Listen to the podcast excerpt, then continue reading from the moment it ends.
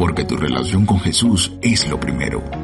El resultado extraordinario será el fruto de pasar tiempo con Él. Tiempo contigo, un devocional que busca acercarte más a Dios con Jehová Ortega.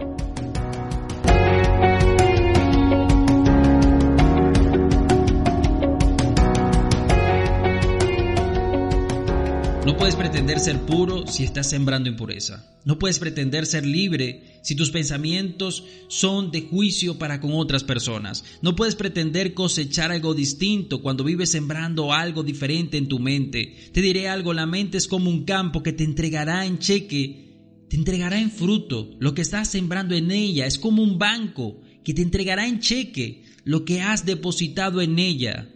Es como Sí, tu alma, tu mente es un campo que te dará los frutos que has estado sembrando allí. El problema es que muchos se levantan y se preguntan por qué estamos cosechando impureza, inmoralidad, juzgar a otros, relaciones destruidas, negocios mal habidos, adicciones. En vez de preguntarse por qué, es momento de estarse preguntando qué estoy sembrando en mi vida. ¿Estoy sembrando la semilla del Espíritu Santo cada día de mi vida? Siembre semillas de esperanza y disfrutarás de optimismo. Siembra semillas de duda y la inseguridad llegará.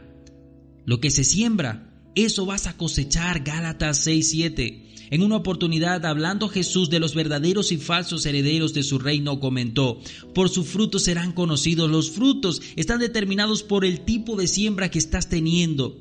¿Por qué los cristianos se levantan de la noche a la mañana diciendo, ¿cómo es que hemos caído en este pecado, porque sus frutos no son perdurables, porque en realidad estaban sembrando árboles que se sostuvieran en el tiempo.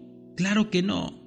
Estaban edificando una casa, como dice Jesús, sobre la arena, sobre la arena de la apariencia, del verse bien ante los demás, del matrimonio, de su noviazgo, que se vean bien, pero no necesariamente es un fruto real. Dice Primera de Corintios 3:13, su obra se mostrará tal cual es, pues el día del juicio se dejará al descubierto, el fuego dará a conocer y pondrá a prueba la calidad del trabajo de cada uno de nosotros. Y es que hay una diferencia entre un religioso y una persona espiritual, y no son sus prácticas privadas, déjame decirte, pues ambos leen, ambos oran, ambos van a la iglesia. La diferencia está en que mientras uno lo hace por amor a Jesús, el otro lo hace por apariencia, ¿Se ha preguntado alguna vez por qué otros tienen una cara tan amargada, una actitud tan difícil?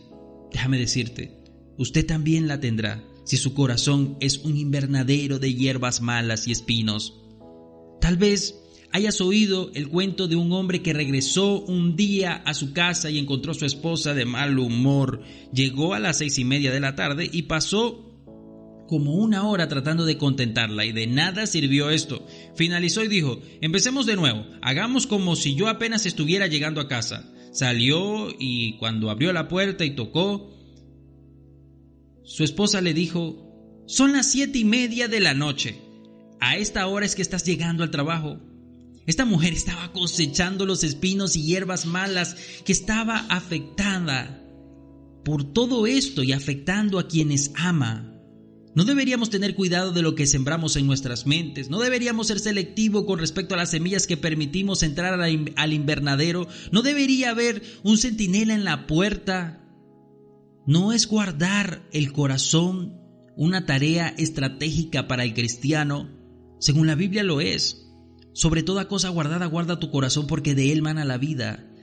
Proverbios 4:23 en otra traducción dice, ten cuidado de lo que piensas porque tus pensamientos gobiernan tu vida. Palabras textuales de Jesús registradas en Mateo 12:35 dijo lo siguiente.